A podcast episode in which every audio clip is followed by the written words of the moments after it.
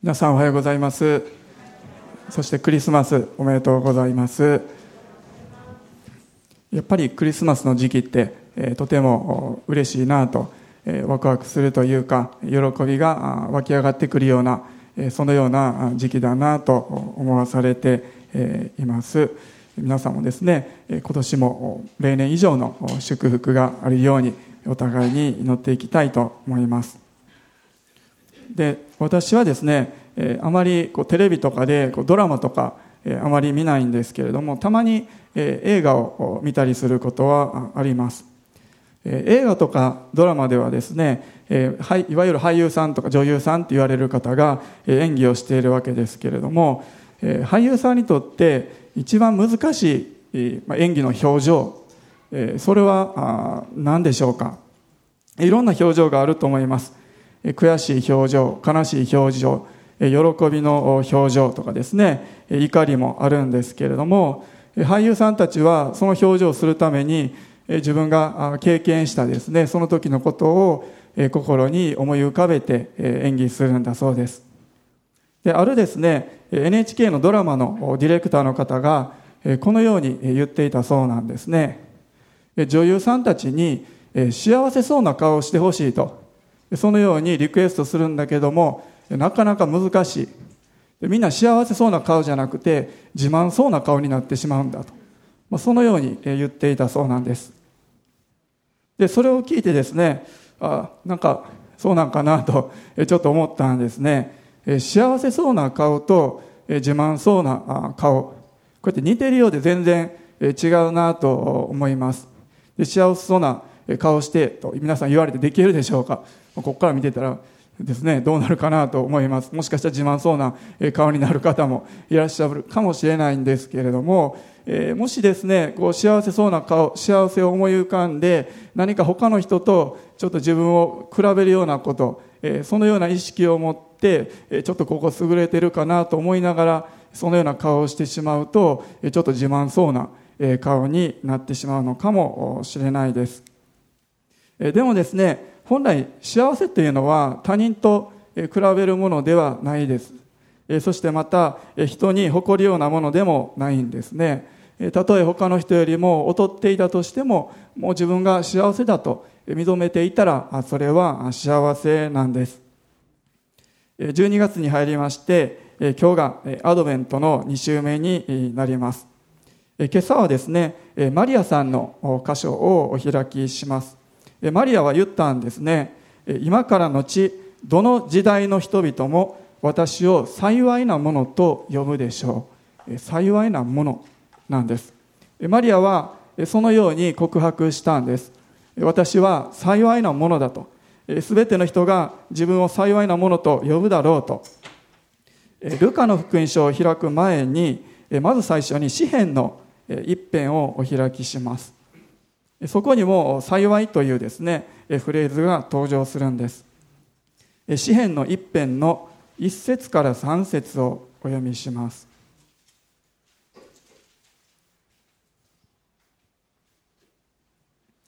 詩篇一編の一節から三節幸いなことよ、悪しき者の計りごとに歩まず、罪人の道に立たず、あざける者の座につかない人、主の教えを喜びとし、昼も夜もその教えを口ずさむ人。その人は流れのほとりに植えられた木、時が来ると実を結び、その葉は枯れず、そのなすことはすべて栄える。このように詩篇一編、幸いなことよっていう言葉から始まります。一編がこれで始まるということは、もう支援全体が幸いなことよというこの言葉で始まっていると言えるんです。そしてどのようなことどのような人が幸いなのかその中心は2節です。主の教えを喜びとし昼も夜もその教えを口ずさむ人。このような人が幸いなんだと詩篇の著者は言っているんです、えー、幸いなことよ。主の教えを喜んで口ずさむ人は幸いである。そしてこの幸いなことよっていうこの言葉ですねこれは詩篇一辺全体にこうかかっているというか包み込んでいる。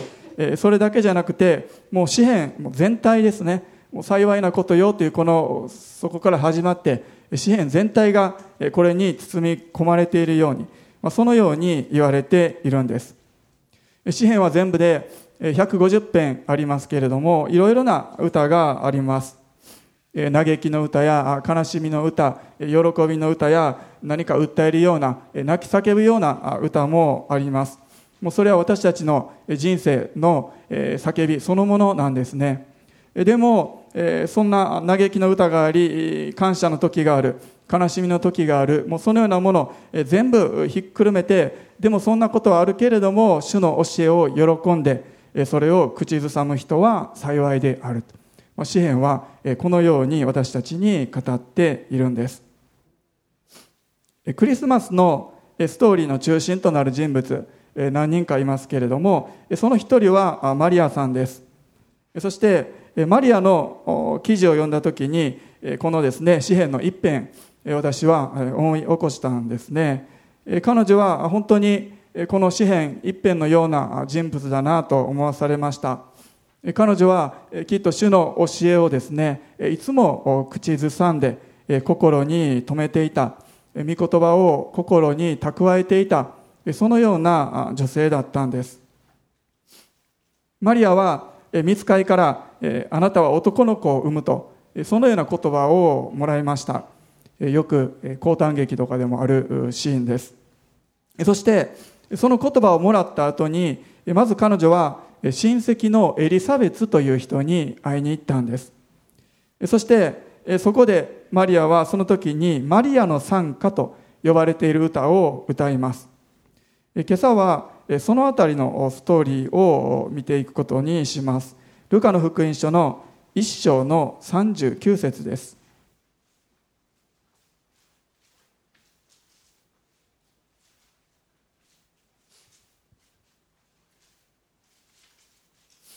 ルカの福音書1章の39節から50節までお読みします。聖書をお開きの方一緒にお読みください。それからマリアは立って産地にあるユダの町に急いで行った。そしてザカリアの家に行ってエリザベツに挨拶した。エリザベツがマリアの挨拶を聞いた時子が体内で踊りエリザベツは精霊に満たされた。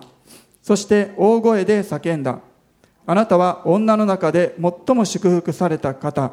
あなたの体の身も祝福されています。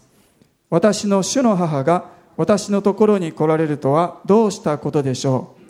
あなたの挨拶の声が私の耳に入ったちょうどその時、私の体内で子供が喜んで踊りました。主によって語られたことは必ず実現すると信じた人は幸いです。マリアは言った。私の魂は主をあがめ、私の霊は私の救い主である神を称えます。この癒しい橋ために目を留めてくださったからです。ご覧ください。今からのち、どの時代の人々も私を幸いなものと呼ぶでしょう。力ある方が私に大きなことをしてくださったからです。その皆は聖なるもの、主の歩みは世々にわたって主を恐れる者に及びます。このルカの福音書ですけれども、婦人の書とも言われているそうです。他の福音書と比べてみるときに女性がたくさん登場してしかも中心的にこう活躍する様子が記されているんです今お読みした箇所でもマリアとエリザベツ2人の女性がストーリーの中心となっています。39節に「それから」とあるんですけれどもこの手前のところではマリアに見つかいガブリエルが現れた。そのことが記されています。見つかいガブリエルはマリアに対してあなたは男の子を産みますとそのように言ったんです。しかもその子は神の子と呼ばれると見つかいは言いました。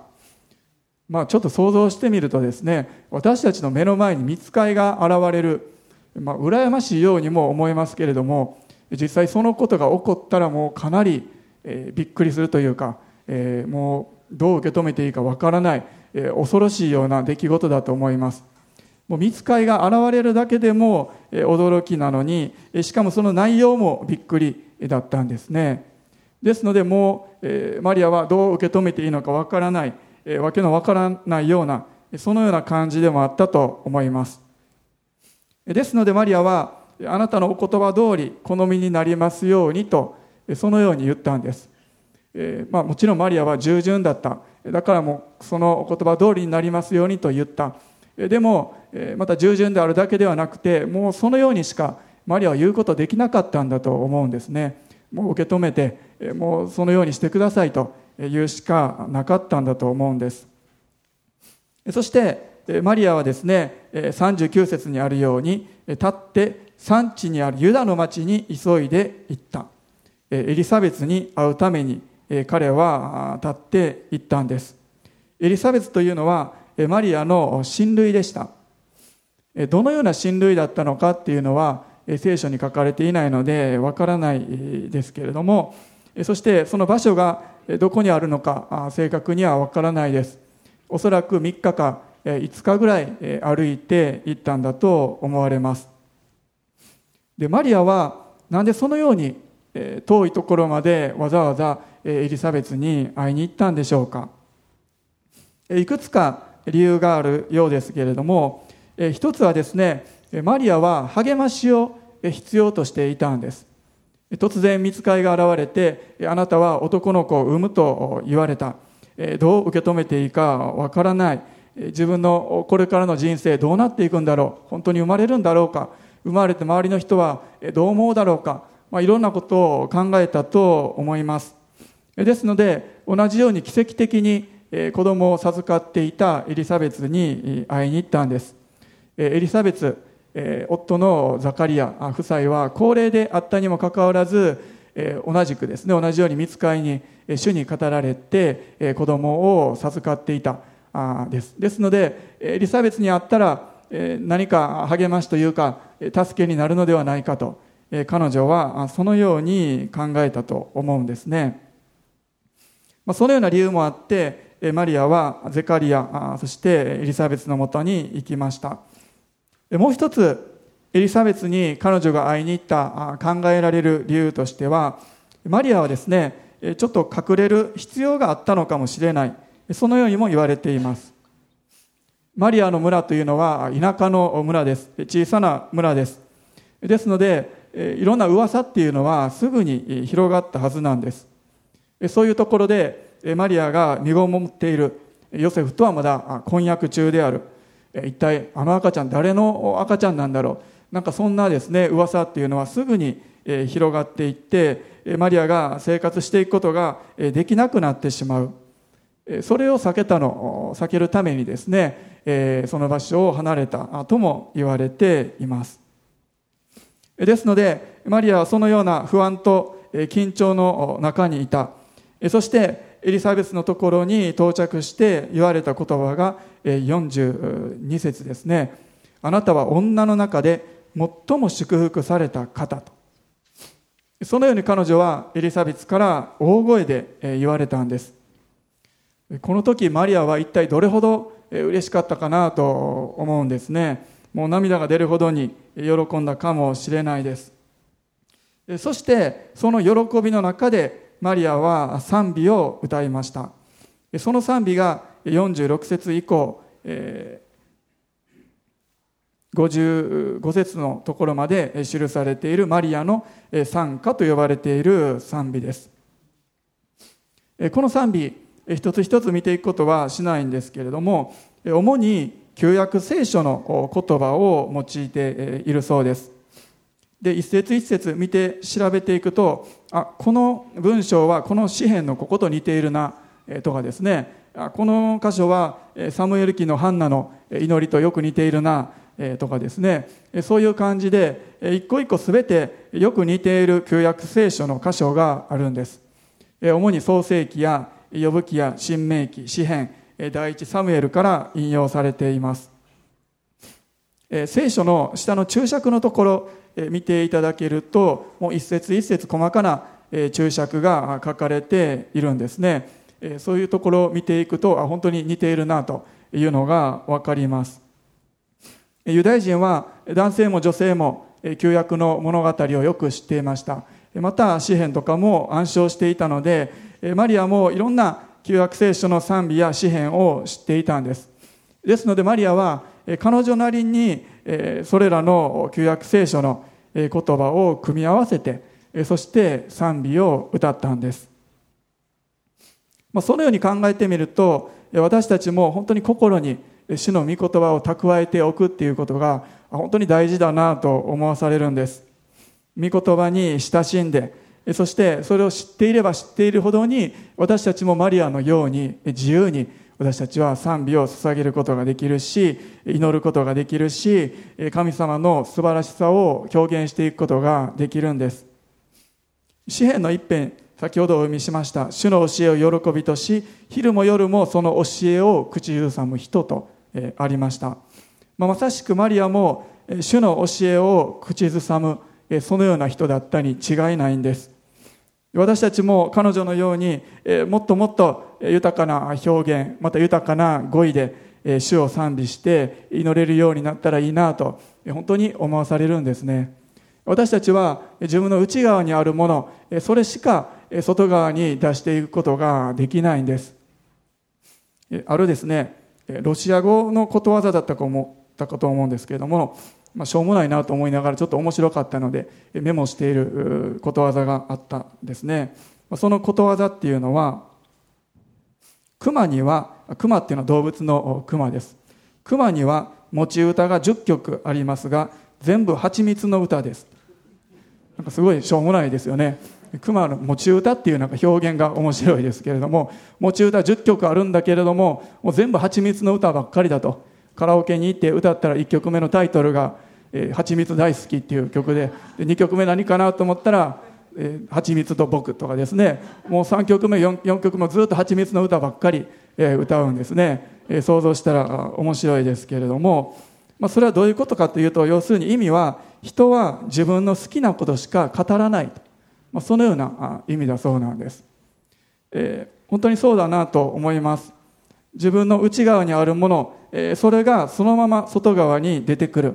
もう蜂蜜のことばっかり考えてたら蜂蜜のことしか口から出てこないんですね。特に即興で何か歌うとか、えー、表現するとなると本当に自分の内側が出てくると思います。いつもイライラしている人はネガティブな言葉しか出てこないしいつも感謝している人は感謝の言葉が出てくる。マリアはこのような素晴らしい賛美が溢れてきたということは彼女はいつも心に主のことを思ってえ御言葉で心を満たしていたということです。このお読みした、え今朝お読みした箇所の中に「え幸い」っていう言葉が2回出てきます。45節と48節に出てきます。今朝はこの「幸い」っていう箇所に注目したいと思っていますけれどもこの「幸い」っていう言葉は有名なマタイ5章イエス様が三条の水訓メッセージのところで心の貧しい者は幸いですと言いました。何とかなものは幸いですと言われました。その幸いとイエス様が繰り返した幸いと同じ単語なんです。ですのでマリアはまさしくイエス様が語ったマタイの五章のようなそして詩篇の一辺のような幸いな人だったんです。私たちも幸いな人幸いなものになりたいと願うんです。でも実際は難しいんですね。ちょっとしたことを自慢したり誇ったりすることは簡単かもしれない。でも本当の意味で満ち足りて自分が幸いなものであると告白するのは簡単ではないんです。マリアは他の人と比べることなくまた自慢することもなく幸いだったんです。どのような点で幸いだったのか2つ挙げたいと思います。1つ目は45節にありますように彼女は御言葉が実現するとそのように信じたんです。45節主によって語られたことは必ず実現すると信じた人は幸いです。マリアは主が語られたそのことが必ず実現すると信じていた。だから幸いな人だったんです。考えてみるともしマリアが主が語られたことが真実で必ず実現すると信じることができなかったらもうできなかったらもう本当に不幸だと思います。幸いではないんです。彼女は婚約者のヨセフがいるにもかかわらずお腹に赤ちゃんがいることが分かったんです。もうその当時においては大変なことだったんです。ヨセフの結婚がダメになるかもしれない。この先自分の村で暮らしていくこともできない。かもしれない。石打ちの刑にされるかもしれない。そのような状況だったんです。もちろん見つかりが現れていろいろ語ってくれた。説明してくれたけれどもそれはあくまでマリアと見つかりとの間の個人的な体験だったんです。みんなの見ている前で見つかりが現れてみんなにも分かるように語ってくれたら周りも納得するかもしれない。でもマリアが見ただけなのでマリアがそう言ってるだけなんです。村の人からすると彼女は子供ができてしまったから見つかりが何とかかんとかとか言うてごまかそうとしていると。もう周りの人はそのように、え、おそらく、え、考えると思うんですね、そのように思われても仕方がないような状況だったんです。ですのでもしお腹の子が神様の子であると主によって語られたそのことを信じることができなければもう彼女は不幸のどん底なんです。でもマリアは主の言葉を信じることができたんです。なぜなんでしょうか。彼女はこれまでの人生常に御言葉を蓄えて口ずさんできていたんですねということは、これまでもその御言葉の力というものをきっと体験していたんだと思うんです。御言葉から励ましを受けて、そして詩篇を賛美するときに本当に自分が力を受ける、喜びがあふれる、そのことを体験して、それを受け取りながら生活してきていたんですね。ですので、この時もえ本当に主が語ってくださった、そしてこの言葉は真実だ。それを信じるのであればえ幸いだと。え彼女は受け取ることができたんです。そしてえ聖なるものであり神の子であると。え35節に見つかいはそのように言っています。えお腹の子は聖なるものであり神の子であると。マリアは受け取ることができました。ちょうどおそらくこの頃だと思います。ヨセフにも主の使いがヨセフには夢の中で現れて語るんです、マタイの福音書も開きたいと思います。ヨセフには何と語ったのか。マタイの1の21です。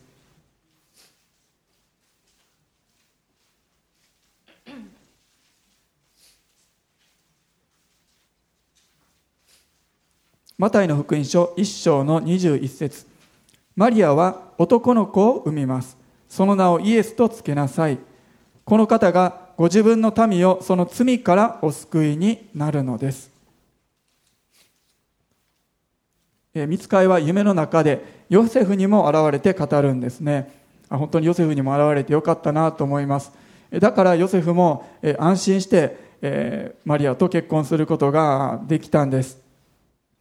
ヨセフもマリアのお腹の子が本当に神様によって与えられた子であると受け取ることができました。そして注目したいのはこの21節にありますようにこの方がご自分の民をその罪からお救いになるのですという言葉です。その子供は神の子であってイスラエルの民をその罪から救いになるんだと。そのように見つかいは語っています。ですので、ヨセフもそしてマリアも生まれてくる子供が神の子であると信じた。そしてまた、その子が自分も含めた人々を罪から救ってくださるんだと。そのように信じることができたんです。この言葉、罪を、罪から私たちを救う子供が生まれる。この言葉はですね、すでに私たちの上に実現しているんですね。イエス様が2000年前に来られて、そして十字架にかかられて、私たちは罪から救われた。ですので、マリアが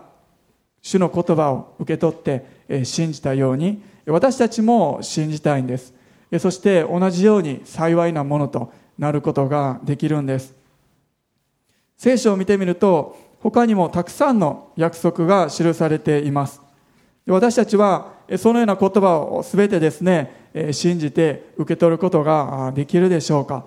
御言葉が実現すると信じることができるでしょうか？例えばイエス様を信じれば神のことをされる。そのようにもあります。また主は本当に良いお方であると。また私たちが愛されているとも書かれています。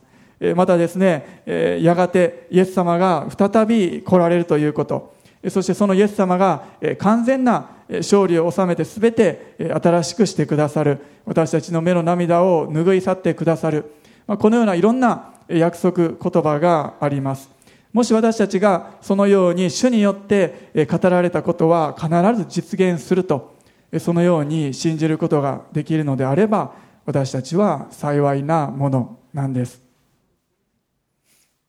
このですね、え主によって語られたことは実現すると信じた者は幸いです。この言葉はエリザベスからマリアへと語られた言葉でした。それはもちろんですね、マリアが信じていたからこそエリザベスは言ったんですね。あなたは幸いなものだ。このこと信じてるから幸いなものだよとエリザベスは言いました。でももちろんマリアも人間ですので恐れや不安やまた少しの疑いもあったと思うんです。ですので、エリザベスは励ましを与えたんですね。必ず実現すると信じたらいいよと。そしてそのように信じる者は幸いだよと。エリザベスはマリアに励ましを込めて語ったんです。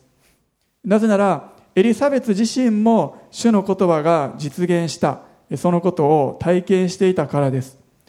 高齢であったにもかかわらず、子供を授かった主の言葉の通りに赤ちゃんが与えられた。私も神様の言葉が実現したそのことを体験しているからあなたも大丈夫だよと。あなたも信じて実現すると受け取ったらいいよと。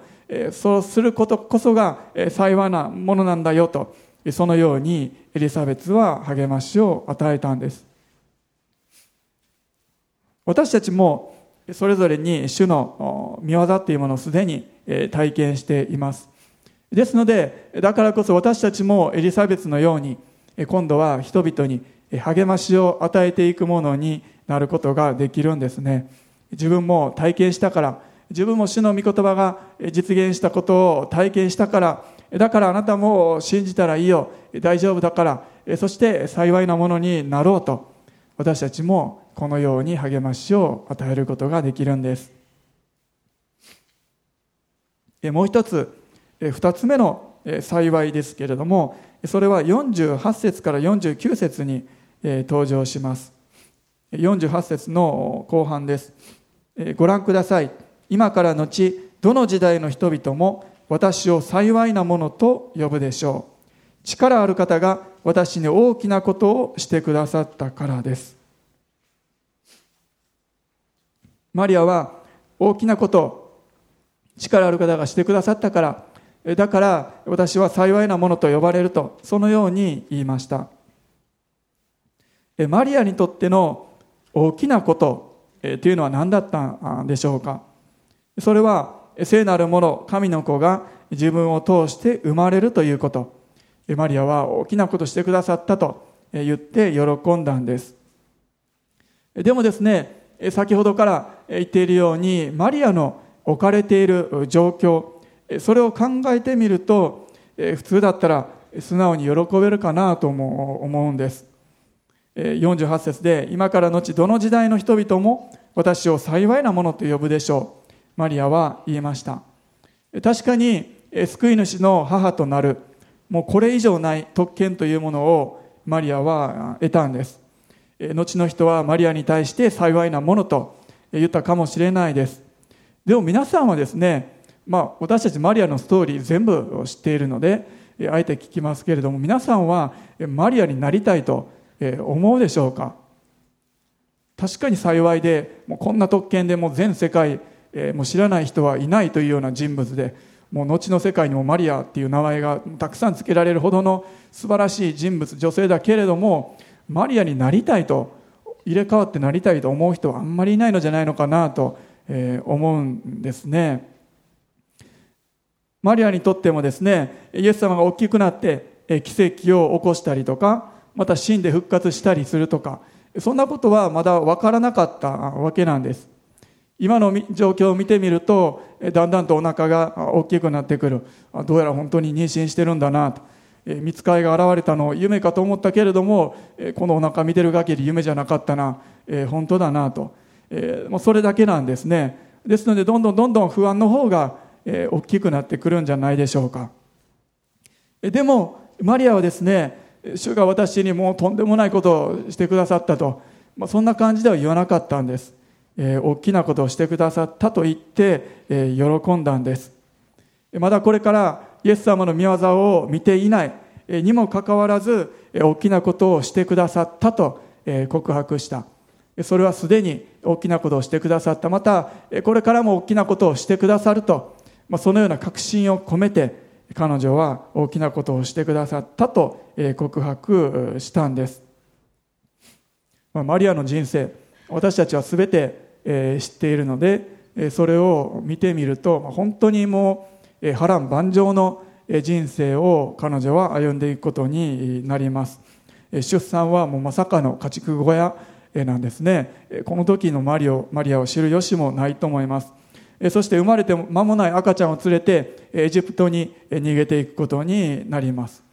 挙句に最後の最後には自分の息子が無実の罪で十字架にかかる。それを目の前で目撃するんです。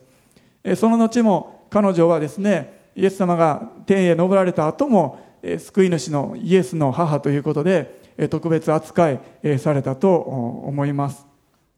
マリアは救い主をお腹に宿したがためにもう本当に波乱万丈の人生を送ることになってしまったんです。本当だったらもうナザレの田舎のその村で大工の奥さんとしてひっそりとその村で過ごして終わりだったはずなんです。しかしですねもちろん彼女はそのようなこと分からなかったけれどもその時の状況霊的な目で見つめて受け取った。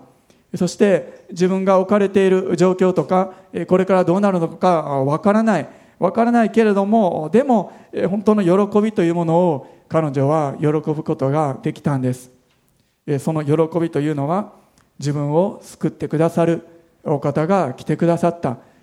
民を救うお方であると見つかいが語ったように救い主が来てくださったという喜び。そしてそのために自分が用いられるんだという喜び感謝だったんです。私たちも今日ですね本当に大事なことを見つめて理解してそれを喜ぶことができるでしょうか。それは私たちの罪を許すためにイエス様がすでに来てくださったということ。そのお方を信じて私たちの罪は許されているんだということです。これ以上に大きな喜びはないんですね。そしてまたマリアが用いられたように私たちも小さいものだけれども主のために用いられていくことができるということです。私たちもマリアのように実際の状況を見てみると何か大変だったり不安の中にいるかもしれない。マリアがひっそりと山の中にこう逃げていったように私たちもそのように逃げてしまいたいようなそのような状況かもしれない。でも私たちが霊的な状況本当に大切なことに目を向けるときに感謝をすることができるんですね。主が私に大きなことをしてくださった。そしてこれからもさらに大きなことをしてくださる。そしてそれをしてくださったと。喜んで受け取ることができるんです。ある二人のですね絵を描く画家さんがいて頼まれたそうです。平安というテーマでそれをイメージした絵を描いてくださいと。そのように頼まれたそうです。一人の人はですね静かな湖を中心とした、まあ、綺麗な自然の景色の絵を描きました。もう一人の人は同じく自然の絵ではあったんですけれども激しい勢いで流れる滝の絵。でもその上に枝が一本伸びていてそこに鳥が巣を作っていてその鳥の巣の中で親子が安らかに生活している。そのような絵を描いたそうなんです。どちらも平安を表した絵だったんです。どちらも本当に素晴らしい絵だと思います。湖の絵っていうのは本当に神様のご性質そのものその平安そこに注目して描いた絵だと思うんですね。一方鳥の絵の方はですねむしろ私たちの生活人生それを表しているような絵なんです。激しい竹のような危険や問題がある。でもその中にあって神様から与えられる平安それを表していたんです。マリアも不安な状況の中にあってでも主の平安祝福に目を留めて感謝して主を褒めたたえたんです。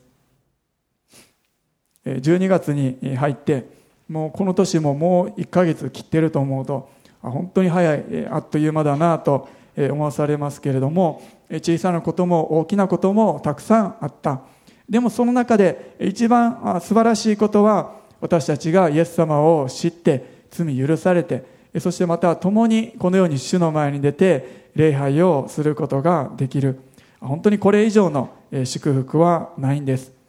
私たちはこの恵みを小さなものとして捉えるのではなくて本当に大きなものとして感謝していきたいんです。マリアは幸いなものでした。でも決してお金持ちだったわけじゃないんですね。社会における特別な地位なんていうものもなかったんです。そしてその人生というのは人よりも過酷な人生を歩んでいくことになります。でも彼女は幸いだったんです。なぜなら御言葉を信じて主が大きなことをしてくださったと彼女は信じていたからなんです。マリアはですね、自分の息子であるイエス様が十字架にかけられた。その時でさえもそのそばにいて十字架のイエスを見つめ続けたんです。なぜそんなことができたのか。それは主に語られてそのことを信じていたからだったんです。ルカの福音書の2章の34節から35節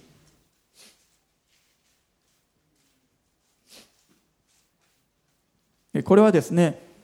少しイエス様が成長した後ですけれどもシメオンという人に会った時にシメオンが予言した予言が記されています。2章の34節と35節お読みします。シメオンは両親を祝福し母マリアに言った。ご覧なさい。この子はイスラエルの多くの人が倒れたり立ち上がったりするために定められまた人々の反対に合う印として定められています。あなた自身の心さえも剣が差し貫くことになります。それは多くの人の心の内の思いがあらわになるためです。生まれた自分の赤ちゃんをですね、抱っこしてもらって、してもらった予言がこれなんですね。あなた自身の心さえも剣が差し貫くことになります。こんなこと言われたらまあ、ショックというか何を 何を言うねんとそのように思いたくなるような予言ですけれどもまさしくマリアは自分の中から生まれた息子イエスが十字架にかかるその姿剣で刺される釘で打たれるその姿を目撃して彼女の心もここにあるように剣が刺し貫く。そのような経験をしたはずなんです、まあ、十字架を見ながらあの時のシメオンあの人が言ってた予言とこのことだったんだろうかとマリアは思い起こしたのかなと思います。でも本当にこのような予言も含めて彼女はですね主からの言葉を受け取っていた信じていた。そして目の前で今十字架にかかっているこのものは単なる自分の子供ではなくて聖なるもの神の子だったんだとそのように信じていたんですね。十字架とその前にいるマリアさんを見て他の人は思ったかもしれないですね。このマリアという女性はもう何という不幸な女性だと自分の息子が罪を犯して十字架で処刑されるなんて、まあ、なんとかわいそうな女性かとですね周りの人は思ったと思うんです。マリアもその光景を見ながらショックを受けたはずなんです。でもですねその後イエスが復活した。その復活したイエスにマリアも出会ってきっと確信したはずなんですね。これまで主によって語られてきたその言葉が今実現したんだ。それを信じてきた私の人生本当に幸いだったなと。マリアはきっと確信したことです。本当に幸せなもの幸いなものというのは御言葉を信じて主が大きなことをなさってくださったと信じている人。これがですね最も幸いな人なんです。これから主がなされる大きなことそれも含めて信じていく。すでにそれがなされたことと同じように受け取って信じる人。イエス様が来られてマリアは幸いなものとされました。それは救い主の母となったそれ以上にまず自分自身がその救いに出会った。それと同じように私たちの人生にも幸いを与えるためにイエス様は来られたんです。もしそのことを信じるのであれば私たちは幸いなものなんです。共にですね主が語られたその御言葉は実現すると感謝を持って信じていきましょう。お祈りします。皆さんお立ち上がりください。しばらく祈っていきたいと思います。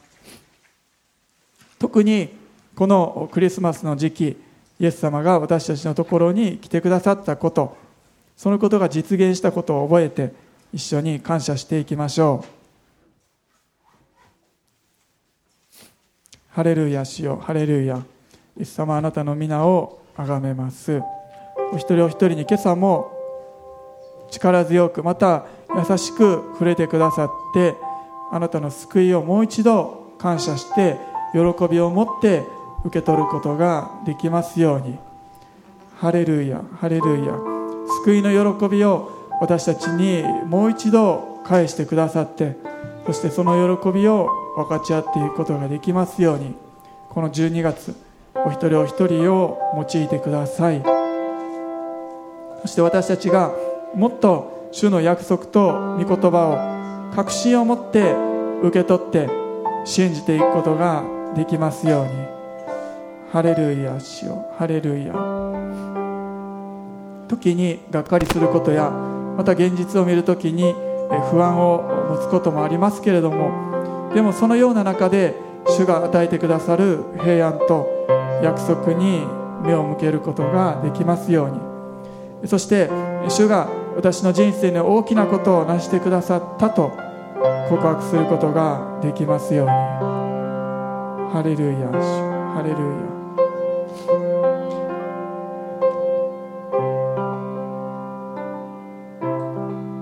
今週も私たちが聖書を読む時にその言葉が本当に私たちの内側でとどまって実を結んで力となっていきますように。また今朝語られた御言葉が一人お一人の励ましとなりますように。主の言葉は生きていて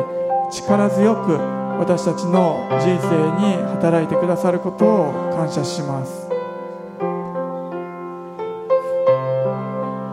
今しばらくそれぞれの口で感謝して祈っていきましょう。ハレルヤ主ハレルヤ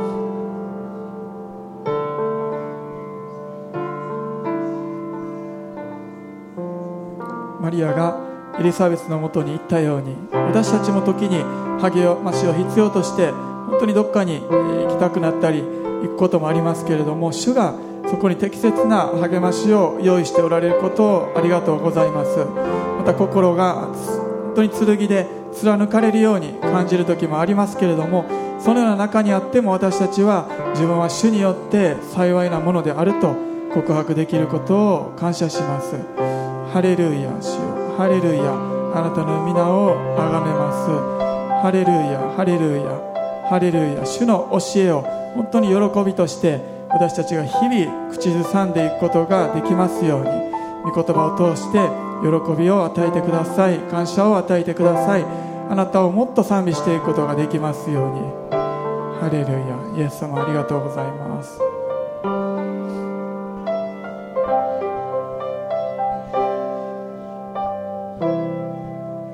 曲賛美したいと思います。